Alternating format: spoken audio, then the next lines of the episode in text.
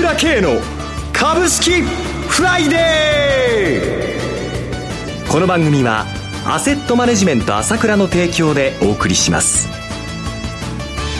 皆さんおはようございます。アシスタントの金内彩子です。今日は浜田節子アナウンサーに代わって金内がお届けします。朝倉慶の株式フライデー。パーソナリティは、アセットマネジメント朝倉代表取締役で経済アナリストの朝倉慶さんです。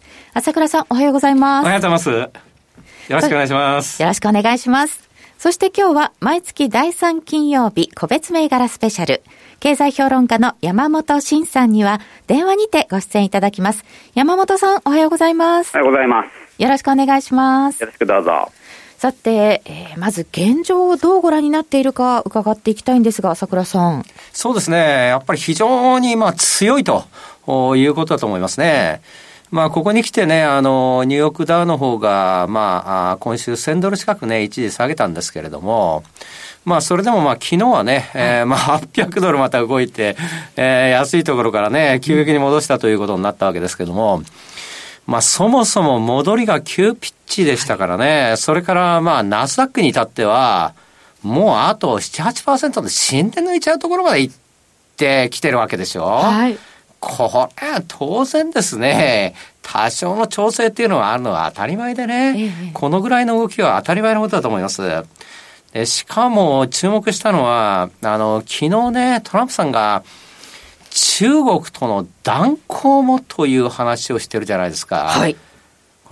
以前であれば、これ相当なこうインパクトを持ったですね、もう株がめちゃくちゃ売られてもいいようなね、ねそういう話だと思うんですけれども、まあ結局経済もこうなっているし、米中関係も悪くなっているしということで、完全に悪材料に対してですね、もう鈍感と言いますかね、うん、反応しないということになってきてますね。えその分これいろんな見方がありますけれども、相場は強いんだなというふうに見えるべきだと思いますね。えそれから日本市場もそうなんですけれども、特にこの世界を見渡してね、日本ぐらいまあこういろんな意見はあるわけだけども、うん、まあ感染者はまあ欧米と比べればかなり少ないし、で39件がね、こう解除になるわけでしょ。あの緊急事態宣言が。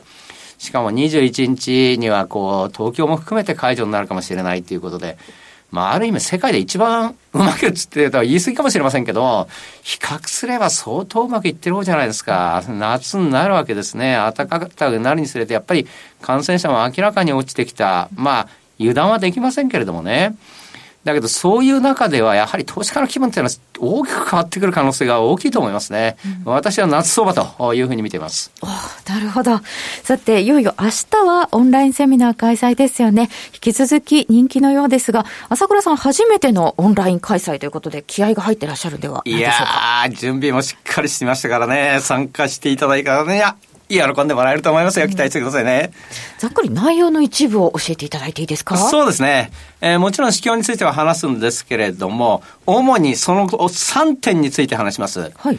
あまず一つは、どうやって投資すべきかということですよね。うん株式投資は欠かせないと思いますけれども、やっぱり上がる株、下がる株があるわけですね。ウォーレン・バフェットも株を売ったということもあるわけですよね。うん、この辺はどうしてなのかということを含めてですね、いかに投資すべきか、ポイントを話した話したいと思います。はい、二つ目はね、中央銀行がめちゃくちゃ資金供給してるじゃないですか。ね。なんでこれほど資金供給ができるのか。はい。えで、どういう、こう、まあ、いや、判断で、こう、ここまでっていうのを考えてるのか、この辺のところをですね、この歴史的な経緯からですね、この話していきたいというふうに思うんですよね。まあ、これだけのことをやって中央銀行が、どの中央銀行も決して確信を持ってるわけじゃないですよね。手探りなんですよ。まあ、その辺の事情も話してみたいと思いますよね。面白いですね。ねで、三つ目は、やっぱりこのパンデミックの後にどういうことが起こるかっていうことですね。もうすでに言われてますけども、まあ、この、まあね、あの、いろいろオンラインでできるようになるとかね、はいその、消費行動が変わるとかいろんなことは言われてますけども、米中の問題は私もずっとこの段階からもうどんどんどんどん悪くなってきようと言ってきましたけど、それ現状起きてますよね。こういうことも含めて何が変わっていくのか、食料危機なんかも含めて話していきたいと思いますね。はい。どのテーマも気になります。早くお聞きしたいです。で、カード決済のみなんですけれども、一応こう、16日当日の12時までホームページで申し込みできますんで、えーぜひ申し込んでみてくださいね。明日5月16日開催の朝倉オンラインセミナーのお申し込みは、朝倉さんの情報発信会社 ASK1 のホームページからお願いします。オンラインセミナーは午後1時30分から午後5時まで。参加料金は税込み1万3000円です。なお、セミナーでは取扱い商品の勧誘を行う場合があります。それではお知らせを挟んで、山本さんに注目銘柄の解説をいただきます。鋭い分析力で注目、経済予測のプロ、朝倉慶。日々のマーケット情勢や株式情報、個別銘柄の解説を、朝倉本人とスタッフが、平日16時、メールでおよそ7分の音声を無料で配信中。株の判断に迷ったら、朝倉慶。詳しくは、アセットマネジメント朝倉のウェブサイトへ。本日の市況解説無料メールマガジンにご登録ください。アセットマネジメント朝倉は、証券取引、金銭有価証券の予託、貸付行為は行っておりません。また、情報提供する金融商品の取引では、相場変動などにより損失を生じる恐れがあります。取引説明書、契約締結前交付書面などを十分にお読みいただき、ご理解の上お取引ください。金融商品仲介業者登録、関東財務局長金中第605号。それでは山本さん、注目している銘柄を教えてください。はい。あのーまあ、アメリカではやっぱりナスダック、まあ、テック企業を中心に買われてまして、はいまあ、ニューヨークダウ採用の、まあ、重工長大の企業がいまいちよくよろしくないという状況なんですね。そうですね。でこれはやっぱりその、まあ、減損リスクとか、まあ、いっぱい従業員抱えてたり設備を持ってたりっていうことでいわゆるそのこの不況コロナによる不況が長引くと厳しいと。で一方その、まあ、テック企業って言われてるところは、まあ、ファブ工場ないファブレスだったり、まあ、いわゆるなんていうんですかね、あのまあ、従業員数がもともと少なかったりでね、まあ、いわゆるこあの軽薄単勝って言われている経営、えー戦略ですよね。でどうしてもそのそっちの方がこのコロナ禍では好まれると。うん。あのーまあ、リスクが低い、それからそのテック企業って割と、なんていうんですかね、まあ、成長にお金を使って、目先、赤字だったり、すごい利益水準が低かったりしてるじゃないですか。はい。で、まあ、今はもうコロナでみんな赤字に近いスレスレのところだったり、大赤字計上してたりで、えーまあ、短期的には赤字に目をつぶれるなと。あ、なるほど。うん、それだったら成長してた方がいいっていうことですね。で、どうしてもその、設備いっぱい持ってたり、あの、リアル店舗いっぱい持ってたりすると、これ、元に戻るまでにものすごい時間かかりますからね。うん業績が。で、その点、あの、まあ、IT だとかね、えーそういったテクテク企業っていうのは身軽なもんですから、うん。あの、まあ、例えばアマゾン、まあ、アマゾンはでっかい企業ですけど、最高益更新したりね、ネットフリックスも、あの、まあ、上、上場来高値、史上最高値にあったりしますので、はまあ、そういう点で日本でもかなりやっぱマザーズが戻ったのは、まあ、そういうことかなと思いますね。うんただ、やっぱり、日本の物色の中心っていうのは、巣ごもり消費がやっぱり中心なので、はい。まあ、あのーこれはかなり継続するかなと。で、コロナが、やっぱりその、なんていうんですかね、相当先まであるじゃないですか。あそれを考えちゃうと、当面、まあ、業績も悪くないですしね、巣ごもり消費っていうのは。まあ、うんコロナで需要が伸びたりしてますんで、まあ、その辺狙っていきたいかなということで、まずは連合ですね。連合3941ですね。はい、これはあの段ボール原子のまあ大手で、あの製紙業界ではあの王子製紙や日本製紙に次いで3位の実力を持ってるところなんですよ。で今そのやっぱり巣ごもり消費でみんなあのネット通販利用してるじゃないですか。使ってます。で段ボールがものすごい需要伸びてると。で一方でその段ボール原子ですよね。いわゆるその古紙。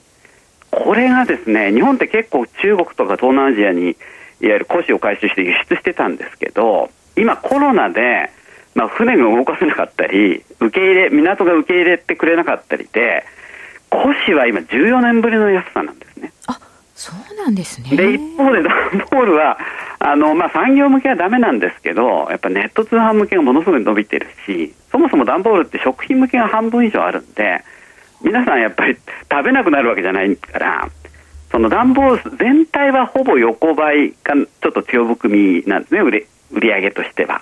ところが原料が安い。それから段ボールって溶かすときに、あの、重要いっぱい炊くので、原原油も安いじゃないですか。なるほど。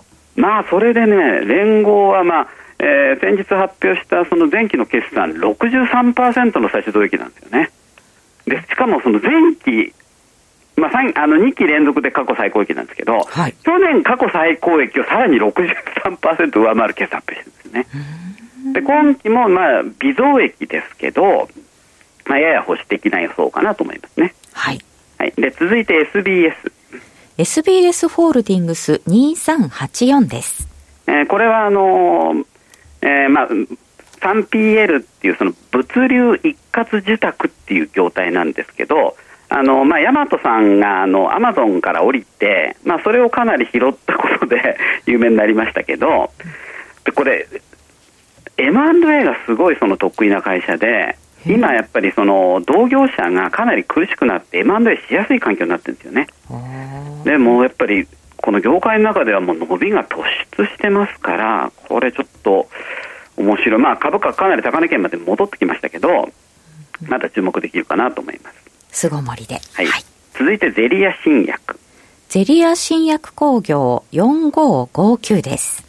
これはあのー、まあ、ヘパリーゼで有名なんですけど、うん、ちょっと飲み会が減ってまして、まあ、そのあたりはね、あの、売り上げいまいちなんですが、ここ丸山ワクチンのメーカーなんですね。あの、がんで有名な。はい。で、まあ、丸山ワクチンっていうのは、あの、結核菌から作られてて、まあ、結核菌の毒を100%除いた免疫療法剤なんですよ。で、結局認可は取れなかったんですけど、今有償治験薬っていうことで、まあ、累積で40万人以上の人が使って、ほとんど副作用出てないんですね。で、免疫力がものすごい強化されて、まあ、それによってがんを克服できるみたいな、そういう薬なんですが、やっぱりそのヨーロッパでね、あの、まあ、アメリカもそうですけど、BCG を義務化してない国が、感染率がものすごい高かったり、あの致死率がすごい高かったりしてるじゃないですか。はいで BCG が世界的に注目されてまして、はい、まあ、その関連でちょっとこれ穴株としてこれ注目できるかなと。い。うふうに思いますね。ゼリア新薬、はい、えー、今日は連合 SBS ホールディングスゼリア新薬伺いました、はい、山本さんありがとうございました、はい、失礼しました。番組そろそろお別れのお時間となりました。今朝は電話出演で経済評論家の山本慎さん。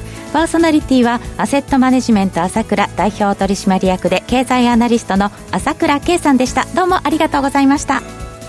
私朝倉慶が代表すみます。アセットマネジメント朝倉で SBI 証券楽天証券証券ジャパンウレスナビの口座開設業務を行っています私のホームページから証券会社の口座を作っていただきますと週2回無料で銘柄情報を提供するサービスがあります。ぜひご利用ください。それでは今日は週末金曜日頑張っていきましょうこの番組はアセットマネジメント朝倉の提供でお送りしました。最終的な投資判断は皆様ご自身でなさってください。